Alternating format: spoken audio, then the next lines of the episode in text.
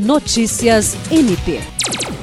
O Ministério Público do Estado do Acre, por intermédio da Promotoria Especializada de Defesa dos Direitos Humanos e Cidadania, promoveu nesta quinta-feira uma reunião para discutir o acolhimento de pessoas em situação de rua pelo sistema de saúde em Rio Branco.